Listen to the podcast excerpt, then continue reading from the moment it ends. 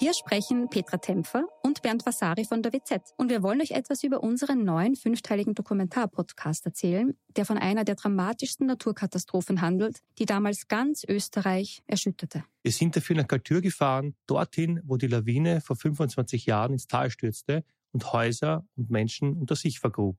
31 Menschen starben, darunter zahlreiche Kinder. Wir haben nach Antworten auf die Frage gesucht, wie es überhaupt zu dem Unglück kommen konnte und wer damals die Verantwortung getragen hat. Gibt es überhaupt einen Schuldigen? Die Kaltürer haben uns auch erzählt, wie sie die Tage nach der Katastrophe erlebt haben. Der damalige Bürgermeister war übrigens Anton Matle, der heute Landeshauptmann von Tirol ist. Ihr könnt unseren Podcast Galtür, der weiße Tod unter wz.at hören und auf allen Plattformen, wo es Podcasts gibt.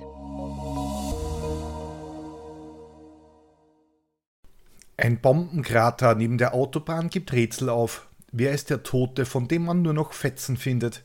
Alle Spuren deuten auf einen Karatekämpfer, Sprengmeister und Waffenexperten. Als ihm die Polizei auf die Spur kommt, richtet er ein Blutbad an. Nein, eigentlich sollte ich Blutbäder sagen, denn Ernst Dostal ist bewaffnet und extrem gefährlich. Und er zögert nicht, seine Kampffähigkeiten einzusetzen.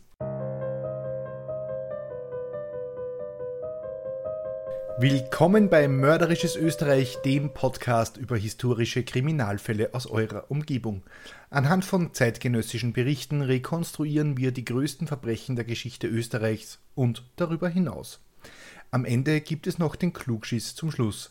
Mein Name ist Peter und ich bin im Brotberuf Journalist. Unser heutiger Fall spielt in Niederösterreich und ja, auch St. Pölten kommt leider kurz darin vor.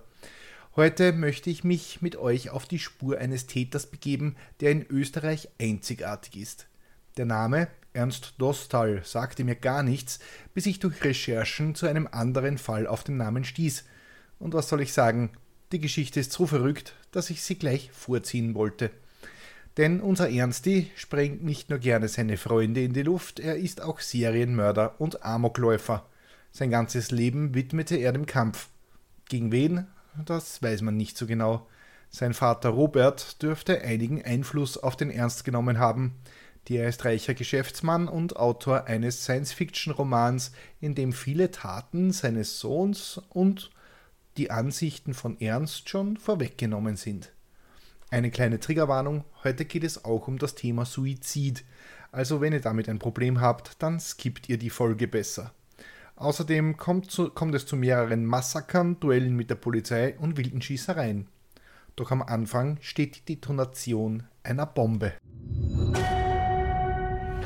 Der Bombenkrater und 20 Kilo Menschenrest. Es ist der 13. Juni 1973. Zwei Gendarmen sind in aller Früh bei Tribuswinkel zwischen Baden und Wien unterwegs, als ihnen bei Kilometer 10,2 auf der A2 der Südautobahn eine verbogene Leitplanke am Fahrbahnrand auffällt. Na, da wird in der Nacht wieder ein LKW reingedonnert sein, denken sich die beiden, parken ihr Auto auf dem Pannenstreifen und wollen sich die vermeintliche Kleinigkeit näher ansehen. Eine verbeulte Leitplanke ist schließlich keine große Sache in der täglichen Polizeiarbeit. Die beiden Gendarmen steigen aus und bemerken schnell, Blechschaden ist das hier keiner. Denn unter der Leitplanke befindet sich ein mehrere Meter breiter und rund einen Meter tiefer Krater, als hätte ein Meteorit eingeschlagen oder als wäre eine Granate oder Bombe explodiert. Doch was ist das? Die Polizisten finden blutige Stücke, die offenbar von einem Menschen stammen. Sie kleben einfach überall. Die Leitplanke glänzt vom blutigen Material wie eine Fliese in einem Schlachthof. Im Krater, selbst 30 Meter entfernt, sind noch Bröckchen menschlicher Biomasse zu finden. Den hat's auf Putzfetzen zerlegt, sagt ein Gendarm, als er über Funk Verstärkung anfordert. Wobei Putzfetzen eine Untertreibung ist. Alles, was die Explosion übrig ließ, ist eher im mikroskopischen Bereich. Die Südautobahn wird also gesperrt. Sie wird zum Treffpunkt von Gendarmerie, Kriminaltechnikern, Spurensicherung und Sprengstoffexperten. 50 Polizeirekruten der Polizeischule in Mödling werden angefordert. Ihre Aufgabe? 50 Rekruten der Polizeischule in Mödling werden angefordert. Ihre Aufgabe? Sie müssen im Umkreis die Bröckchen der in der Luft gesprengten Person einsammeln. Und die Explosion hat deren Überreste in kleinen Fitzelchen in der Umgebung verteilt. Jetzt stapfen also 50 angehende Polizisten durchs kniehohe Gras am Rand der Autobahn und sammeln Stücke des Gesprengten ein und verpacken sie in kleinen Plastiksackerln. Das Bild stelle ich euch nachher in die Shownotes. Es ist sehenswert. Rund 20 Kilo menschlicher Masse werden so gefunden. Die Explosion muss sich in der Nacht von 12. auf 13. Juni ereignet haben, also wenige Stunden bevor die Gendarmen den Krater entdeckten denn die Bröckchen sind noch frisch. Und der Krater war darüber hinaus gestern garantiert noch nicht da. Drei Dinge fallen den Ermittlern noch am Schauplatz der Menschenexplosion auf. Erstens, das Opfer war stark behaart. Überall ragen dicke schwarze Haare aus den Hautfetzen. Zweitens, das Opfer hatte wohl keinen Kopf. Zumindest findet man keine Teile des Schädels, Somit dürfte der Mann schon tot gewesen, gewesen sein, als er in eine feinstoffliche Ebene überging. Drittens, der Tote befand sich wohl in einem Jutesack, der wiederum in einem großen Reisekoffer verpackt war, gemeinsam mit der Bombe. Denn man fand noch das Schloss des Koffers und einige Sperrholzplatten des steirischen Herstellers Novopan. Der Tote war unbekleidet, gefesselt und hatte Blutgruppe 0. Als Sprengstoff diente das in Österreich und Deutschland sehr häufig eingesetzte Donarit in Gelatineform. Als Zünder diente eine nicht ganz billige Armbanduhr aus dem Werk der Familie Junghans im Schwarzwald. Doch wer war der Tote, der auf der Autobahn wortwörtlich zum Himmel gefahren war? Und wo befindet sich sein Kopf? Und wie heißt der Täter? Der Tote bekommt ein Gesicht. Die Polizei tappt im Dunkeln. Nachdem der Kopf fehlt, ist eine Identifikation des Leichnams kaum möglich. Es gibt zwei Theorien, wer hinter der Tat stecken könnte. Die erste, eine Einbrecherbande machte damals Niederösterreich unsicher. Deren Masche war es, Geldtresore mit einer großen Menge Sprengstoff zu öffnen. Es wäre also möglich, dass einer dieser Einbrecher beim Hantieren mit dem Sprengstoff einen Fehler machte und sich selbst in die Luft jagte. Dagegen spricht aber, dass der Tote in einem Sack und in einem Koffer steckte und gefesselt war. Vielleicht hatte sich die Einbrecherbande eines Mitwissers oder eines abtrünnigen Bandenmitglieds entledigt. Möglich wäre das. Klug, das entlang der Autobahn zu tun, weniger.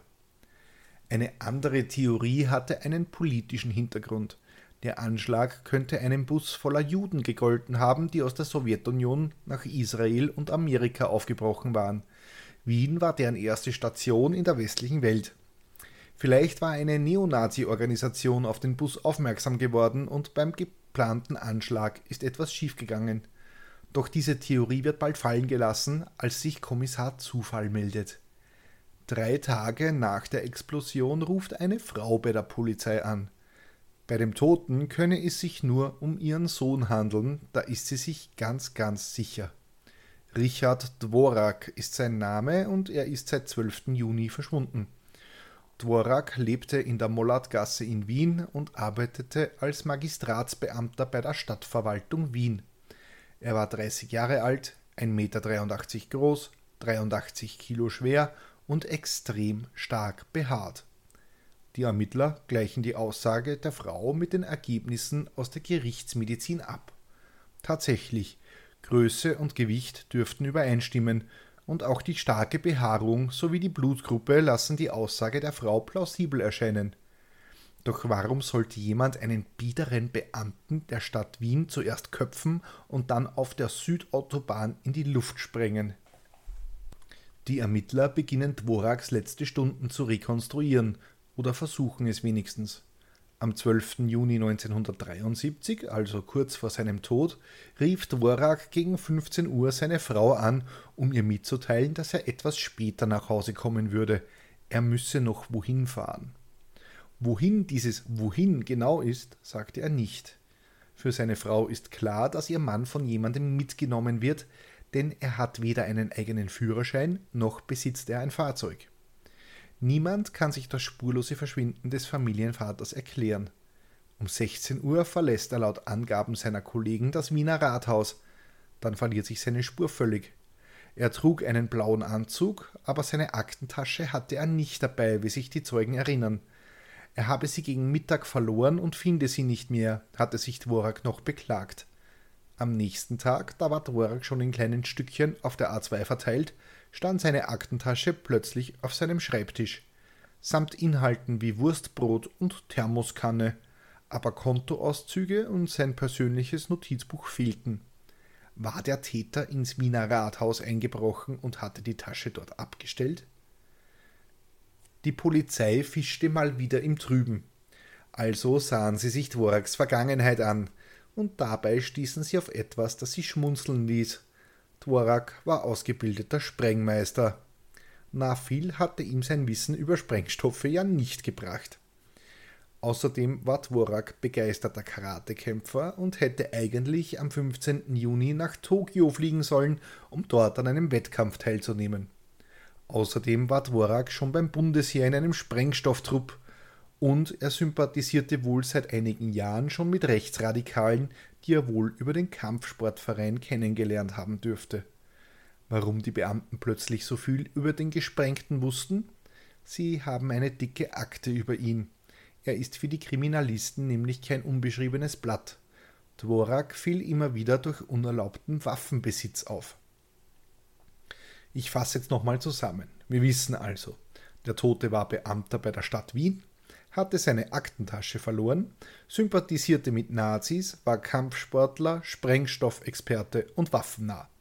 Und er war in der Nacht seines Todes mit einer noch unbekannten Person unterwegs.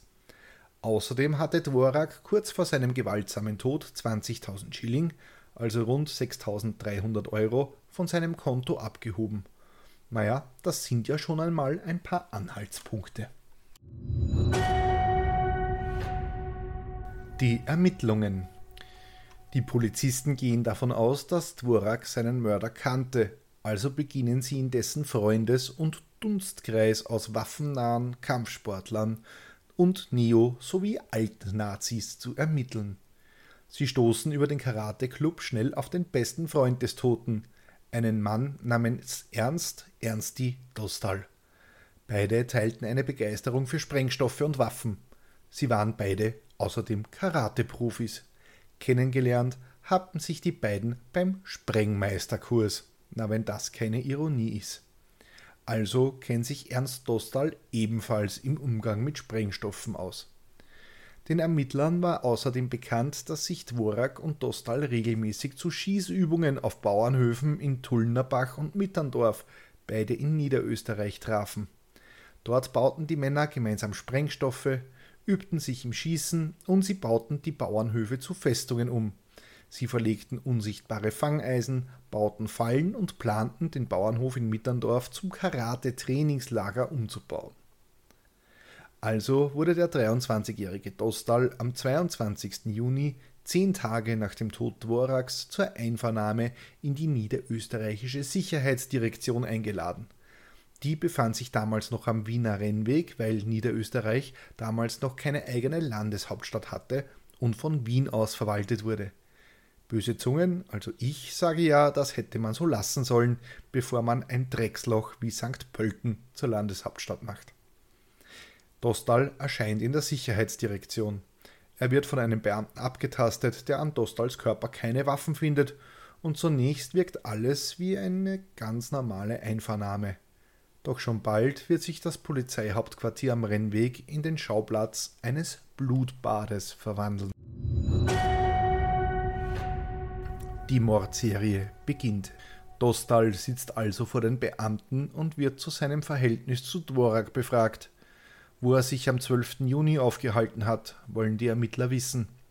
Er sei in einem Gasthaus gewesen. Welches Gasthaus? fragen die Ermittler. Dostal nennt irgendeinen Namen. Da, eine Lüge. Das Gasthaus hatte am 12. Juni, einem Dienstag, nämlich geschlossen. Plötzlich wird der junge Mann nervös. Er verstrickt sich immer mehr in Widersprüche.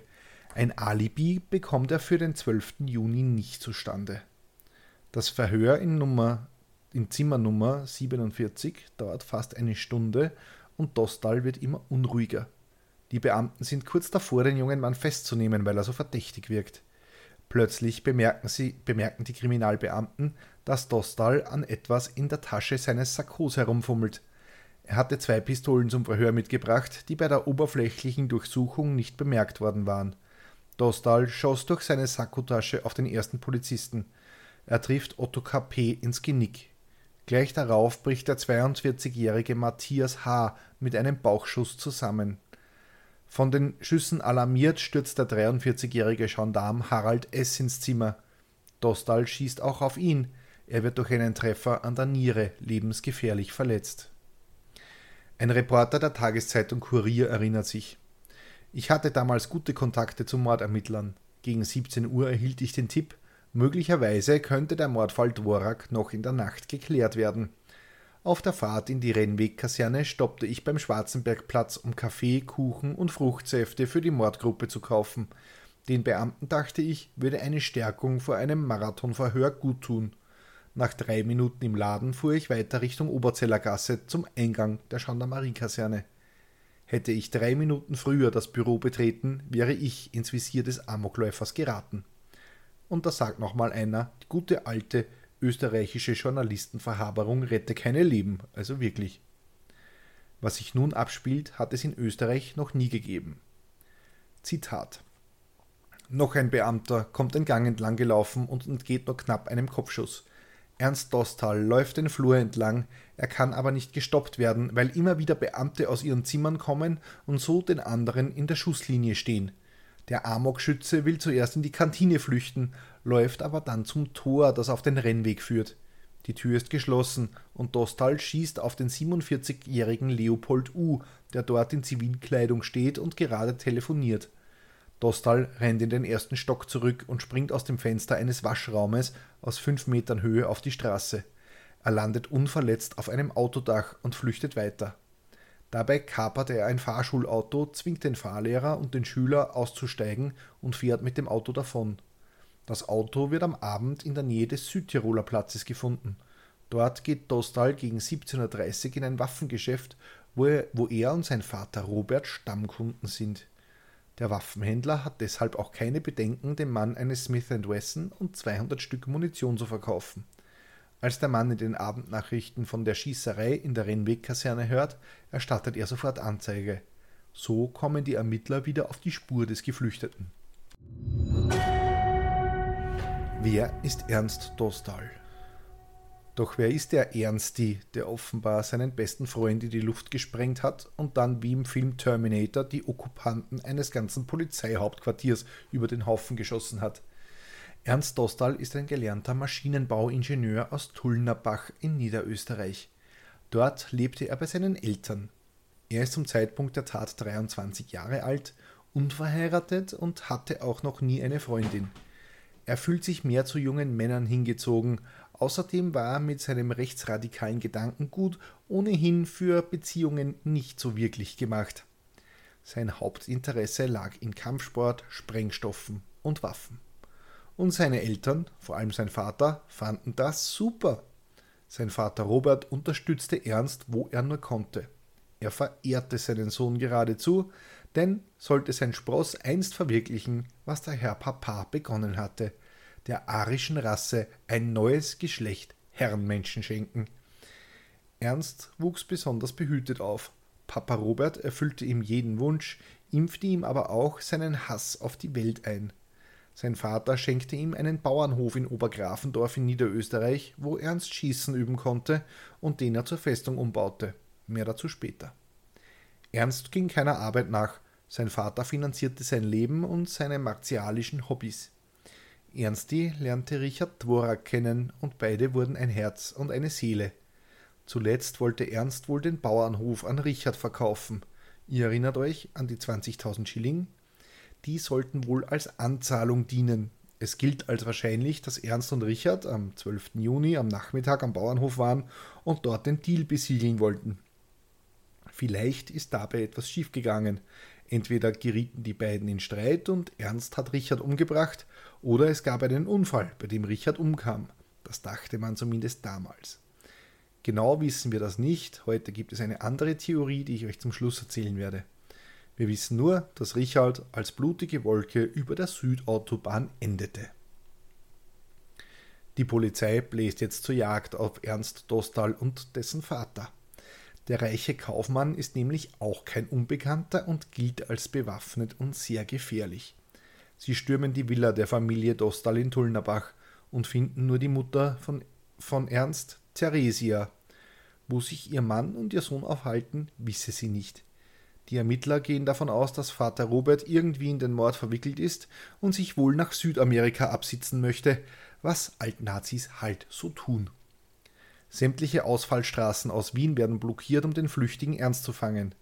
Genauso werden alle Grenzübergänge in Alarmbereitschaft versetzt, um dessen Vater Robert zu finden. Schnell wird die Polizeiaktion zur größten Fahndung, die es in Österreich jemals gegeben hat. Mit Sturmgewehren bewaffnete Polizisten stehen an den Straßen. Nagelbänder werden ausgerollt und die Bevölkerung wird in den Nachrichten gebeten, Häuser und Wohnungen nur im Notfall zu verlassen und sich extrem vorsichtig zu bewegen.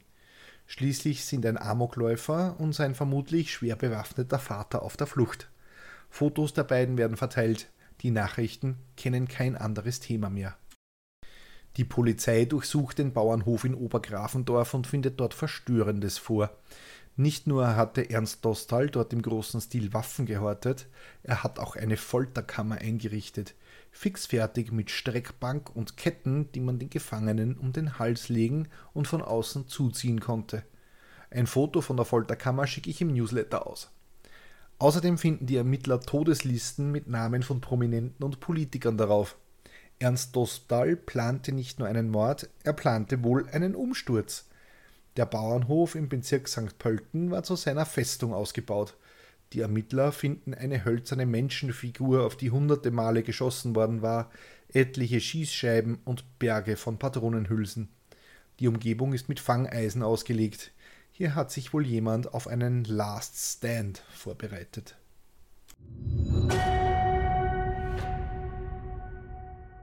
Der Doppelmord. Doch Ernst Lostal bleibt verschwunden vorerst. Dem Flüchtigen gelingt es irgendwie unerkannt von der Polizeikaserne an den Sachsengang in Wien zu flüchten. Dort bricht er am Abend des 23. Juni in das Wochenendhaus der Familie Steiger aus der Flottowgasse in Wien ein. Das Haus ist nur ein kleiner Bungalow nahe der Donau. Ernst ging zur Hintertür, brach sie auf, drang in das aktuell unbewohnte Häuschen ein. Er holte sich einen blauen Trainingsanzug der Dame des Hauses aus dem Schrank und legte sich schlafen. Er war schließlich seit über 24 Stunden auf der Flucht vor der Polizei. Er wurde erst wach, als er hörte, wie an der Vordertür ein Schlüssel ins Schloss gesteckt wurde. Er griff nach seiner Waffe und pirschte sich an. Als die Tür aufgeht, steht ein älteres Eisenbahner-Ehepaar dem Mörder gegenüber. Dostal nimmt seinen Revolver und schießt auf Viktor Steiger, der sofort tot zusammensackt. Seine Frau wird an der Brust und Bauch getroffen. Schwer verwundet läuft sie in den Garten, wo auch sie zusammenbricht. Sie wird später im Rettungsauto sterben.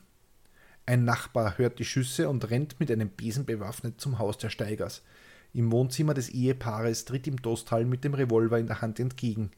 Der Nachbar lässt den Besen fallen und flüchtet, als ihm Dostals Kugeln hinterherpfeifen. Ernst Dostal, noch immer im blauen Trainingsanzug seines jüngsten Opfers, nimmt Viktor Steiger die Schlüssel ab und setzt sich in den VW-Bus des Ehepaares. Der kleine Spitz des Paares namens Pitt ist der einzig Überlebende. Ernst Dostal braust davon. Wieder einmal ist er entkommen. Jetzt wird der eiskalte Mörder plötzlich nervös und er beginnt Nerven zu zeigen. Mit vorgehaltener Pistole zwingt er den Soldaten Johann B. zur Herausgabe seines Autos, einem grünen Ford Escort.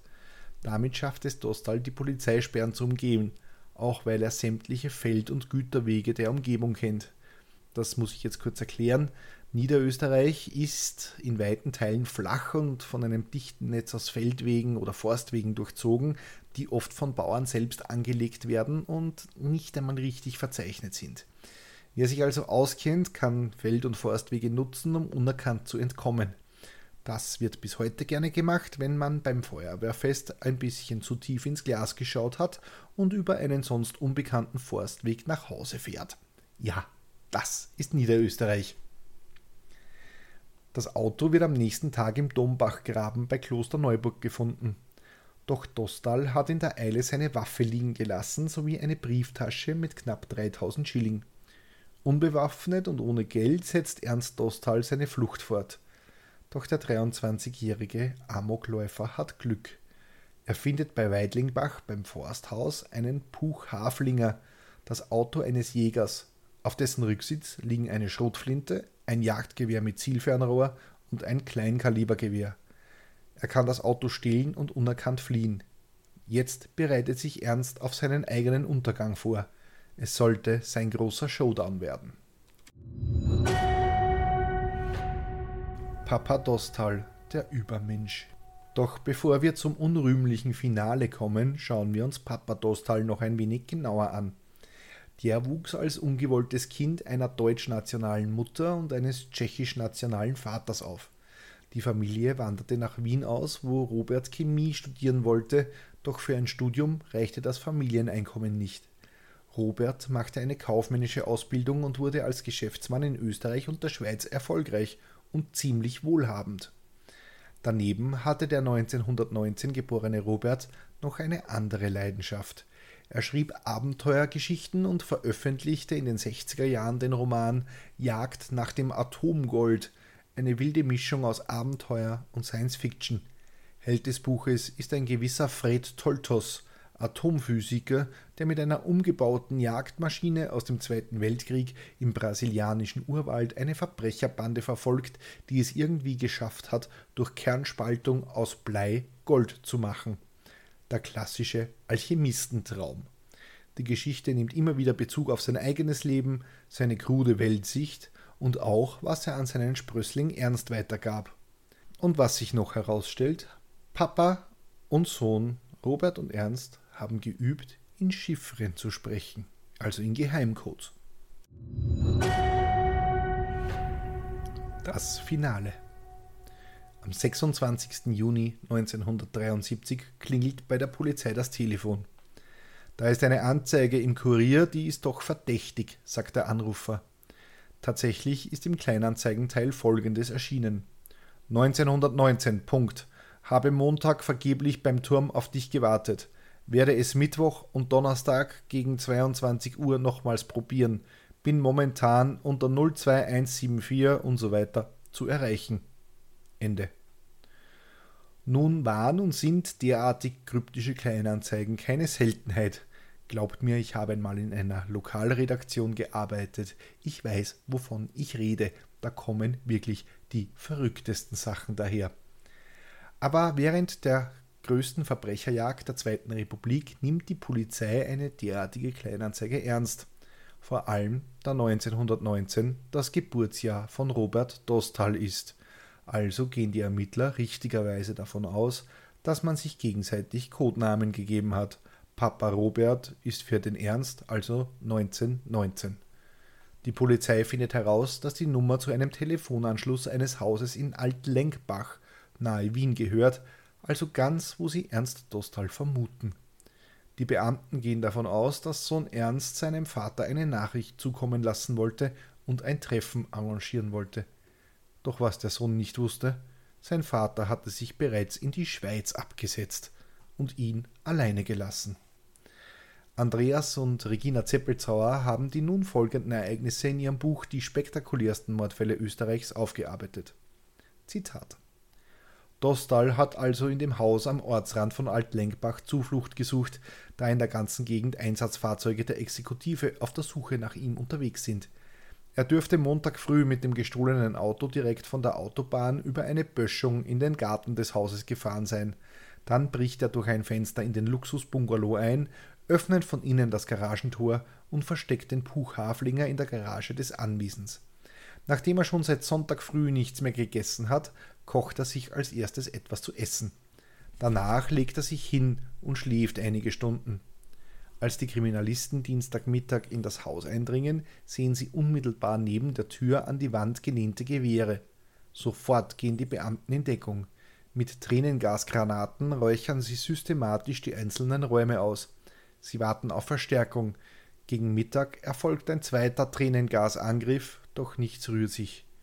Die Polizisten stürmen das Gebäude. Die Beamten finden zwar schmutziges Geschirr, aber von Dostal ist weit und breit nichts zu sehen. Der Amokläufer hat das Haus bereits verlassen. Aber wie konnte er durch die Straßensperren gelangen? Und wo verdammt nochmal war dieser Dostal? Es war dem Ernst also irgendwie gelungen, durch die Menschenkette der Polizei zu brechen, ohne dass es jemand bemerkt hat. Doch die Polizei hat wieder einmal mehr Glück als Verstand. Wieder klingelt das Telefon. Ein Einheimischer ganz aus der Nähe ist am Apparat. Er hat im Nachbarhaus, ebenfalls in Altlenkbach, etwas Verdächtiges bemerkt. Er wusste, dass seine Nachbarn in Wien waren, dennoch war ihm aufgefallen, dass sich die Lamellen der Jalousie gelegentlich bewegten, ganz so, als ob jemand nach draußen spähen würde. Die 20 Mann, die gerade noch Tränengasgranaten in ein Haus geschmissen hatten, schlichen also die rund zwei Kilometer zu Fuß zu dem richtigen Haus. Sie umstellten das Grundstück und schickten die Einheiten mit den schusssicheren Westen vor. Sie drückten sich seitlich an die Hausmauer, bis sie zu einem Fenster kamen. Dort schlugen sie das Glas mit dem Kolben ihrer Maschinenpistole ein. Gib's auf, Dostal, ruft einer. Es nützt nichts mehr, das Haus ist umstellt. Da krachte ein Schuss aus dem ersten Stock. Es musste eine großkalibrige Waffe sein. Die Beamten hatten offenbar eine ganze, eine ganze LKW-Ladung voll mit Tränengasgranaten. Auf jeden Fall begannen sie erneut, das Haus auszuräuchern. Da hörten sie, wie oben ein Fenster geöffnet wurde. Die schwer bewaffneten Polizisten stürmen um die Ecke und starten in den Lauf einer Elefantenbüchse, Kaliber 9,2 mm. Dostal war aus dem Fenster gesprungen und eröffnete das Feuer, verfehlte aber, während Kugeln aus den Maschinenpistolen der Polizisten auf ihn einprasselten. Dostal wurde am Oberarm getroffen. Er schwankte. Er stützte sich auf sein Gewehr, hob es nochmal und gab einen letzten Schuss ab, bevor sich das Projektil eines Scharfschützen in seinen Kopf bohrte. Dostal brach zusammen. Er starb kurz, nachdem er ins Krankenhaus eingeliefert wurde. Nachspiel Als Mutter Theresia vom Tod ihres Sohnes erfuhr, erlitt sie einen Herzanfall. Später soll die alte Frau den Tod ihres Sohnes begrüßt haben. Ich hätte es nicht ertragen, wenn er lebenslang in den Kerker gekommen wäre.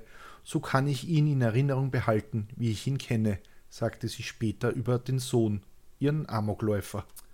Vater Robert führte die Behörden aber weiter an der Nase herum. Er stieg unter falschen Namen im Hotel Astoria in der Wengli-Straße in Solothurn in der Schweiz ab.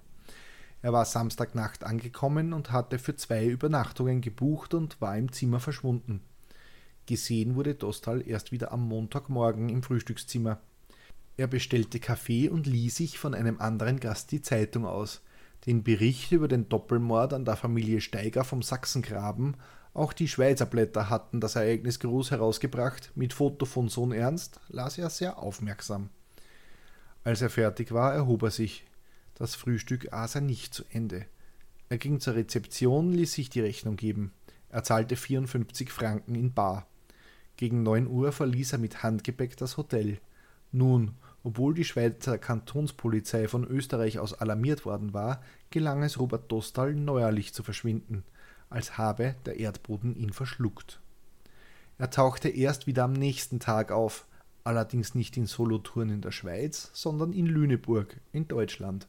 Er betrat dort das Hotel Altenbrucktor am Dienstag, dem 26. Juni gegen 18 Uhr, drei Stunden nach dem Tod seines Sohnes aber das konnte der Vater zu diesem Zeitpunkt noch nicht wissen. Er war mit der Bahn aus Freiburg gekommen und trug außer seiner Reisetasche noch zwei kleine Koffer mit sich. Am darauffolgenden Mittwoch verließ er vormittags das Hotel. Gegen drei Uhr nachmittags kam er wieder mit einem Packen Zeitungen unter dem Arm. Er zog sich auf sein Zimmer zurück. Wenig später erfuhr er aus den Zeitungen, wie sein Sohn am Vortag erschossen worden war. Er setzte sich an dem kleinen Hotelzimmerschreibtisch und schrieb einen Brief an seine Frau. Dann entkleidete er sich bis auf die Unterhose, legte sich ins Bett und schoss sich mit seiner 6,35er Browning eine Kugel in den Kopf. Der Tote wurde erst am nächsten Morgen vom Hausdiener gefunden. Auf dem Schreibtisch lag das Kuvert, adressiert an Frau Theresia Dostal in Tullnerbach bei Wien. Es enthielt 125.000 Franken Robert Dostals Vermächtnis an die Witwe. Doch was war letztendlich das Motiv für den Mord an Richard Dvorak und dessen sprengstoffinduziertes Ende? Das ist nicht ganz klar. Als wahrscheinlich gilt, dass Dvorak aus dem Nazi-Zirkel aussteigen wollte, was Ernst Dostal gar nicht gebrauchen konnte und hat ihn deshalb umgebracht. Die Sprengung auf der A2 soll wohl ein Zeichen an andere gewesen sein, was passiert, wenn man aus der Gemeinschaft ausschert. Noch zehn Jahre später tauchten auf den Grundstücken der beiden Dostals in Niederösterreich Waffen, Munition und gestohlene Kennzeichen auf. Was sie wirklich geplant hatten, werden wir nie erfahren. Otto KP, der Polizist, der von Dostal ins Genick geschossen wurde, war vom Hals abwärts gelähmt. Er starb 2010, nachdem er 37 Jahre lang von seiner Frau Friederike gepflegt wurde. Klugschiss zum Schluss. Wir Österreicher sprengen gerne Lebewesen. Dass wir in Österreich Menschen in die Luft sprengen, kommt zugegeben nur äußerst selten vor. Aber mit Kühen sind wir im alpinen Gelände wenig zimperlich. In den Sommermonaten kommt es durchaus vor, dass auf den Hochalmen im Gebirge immer wieder Kühe auf unterschiedlichste Weise verenden. Die Todesursachen reichen dabei von Altersschwäche und Blitzschlag bis hin zu einem Absturz des Rindviehs. Sehr oft liegen diese Tiere dann in einer unzugänglichen Gegend, wo eine Bergung fast unmöglich scheinen mag. Der Kadaver muss allerdings schnellstmöglich entfernt werden, um eine Verschmutzung des Grundwassers zu vermeiden. Dabei gibt es Berichten im Internet zufolge drei Möglichkeiten. Abtransport der Kuh mit einem Helikopter, Zersägen der Kuh und eben eine Sprengung mittels Dynamit, wobei ersteres aufgrund der hohen Kosten nur sehr selten durchgeführt wird. Eine Kuhsprengung stellt hingegen den geringsten Aufwand dar und kostete früher nur so um die 60 Euro. Aber seit März 2004 dürfen in Vorarlberg Kühe nicht mehr einfach so in die Luft gejagt werden. Der im Landtag für Umweltschutz zuständige Landesrat befürchtete, dass Touristen durch auf Wiesen verrottende Kadaverteile die Lust aufs Wandern vergehen könnte. Es komme vor, dass von den Tieren zu große Stücke nach der Sprengung zurückblieben. Mittlerweile werden die toten Kühe mit dem Hubschrauber geborgen. Das Land übernimmt dafür die Kosten, damit ist die Kadaversprengung für die Bauern nicht mehr attraktiv. 2021 wurden durch Hubschrauberbergungen 52 tote Tiere abtransportiert. Ist auch eine Hubschrauberbergung, zum Beispiel wegen des unwegsamen Geländes, nicht möglich, wird das tote Tier einfach liegen gelassen. Der aus Vorarlberg stammende Aktionskünstler Wolfgang Flatz erregte im Juli 2001 in Berlin öffentliches Aufsehen mit seiner Performance Fleisch, in deren Verlauf er ein geschlachtetes Rind aus 40 Meter Höhe von einem Hubschrauber abwerfen und am Boden zerbersten ließ. Ach, Aktionskunst ist doch auch was Tolles. Wenn euch die Folge gefallen hat, könnt ihr mir auf steadyhq.com slash mörderisch einen Euro in den Hut werfen. Danke an Andrea, Ralf, Dagmar, Michthilde und Sarah, die diesen Podcast schon unterstützen. Keine Sorge, die ersten 30 Tage als Mittäter sind kostenlos und ihr erhaltet die aktuelle Folge immer einen Tag früher als alle anderen. Wenn ihr auf Steady den Newsletter abonniert, bekommt ihr noch kostenloses Bonusmaterial zu den Fällen. Diesmal sind es ziemlich lustige Bilder von bewaffneten, schwer bewaffneten Polizisten in sehr eigenartigen Ritterhelmen, Fotos des Täters, seines Vaters, der genauso aussieht wie der Täter selbst und noch einige andere Bonusinhalte. Wenn ich mir etwas wünschen darf, dann wäre das Feedback zu den Episoden in Form von Reviews auf Spotify, Apple Podcasts und überall, wo ihr Podcasts bewerten könnt. Das hilft erstens der Reichweite dieses kleinen Programms und zweitens kann ich die Show hier nur mit eurer Hilfe besser machen. Wenn ihr mir persönlich Feedback geben oder mir Hinweise für einen Fall geben möchtet, dann schreibt mir bitte einfach eine Mail an mörderischesösterreich.gmail.com oder ihr schreibt mir per Privatnachricht auf Twitter at Mörderisches. Die nächste Folge erscheint am kommenden Samstag auf Spotify, Amazon, Apple, TuneIn, iHeartRadio, Podvine und Player FM. Und falls ihr es bemerkt habt, wir hatten heute einen kleinen Stargast in der Folge. Es handelt sich um meinen Kater Tuberkel, der während der Aufnahme meinte, er müsse hier auf dem Schreibtisch herumturnen. Ich habe sein Geschnurre drinnen gelassen, weil er jetzt auch ganz friedlich auf meiner Tastatur schläft, nicht dass er noch mehr Radau macht. Ich hoffe, es hat euch Spaß gemacht. Naja, Spaß ist bei der Folge natürlich etwas schwierig. Ich hoffe, ihr fandet es spannend und wir hören uns nächste Woche. Bussi, Baba.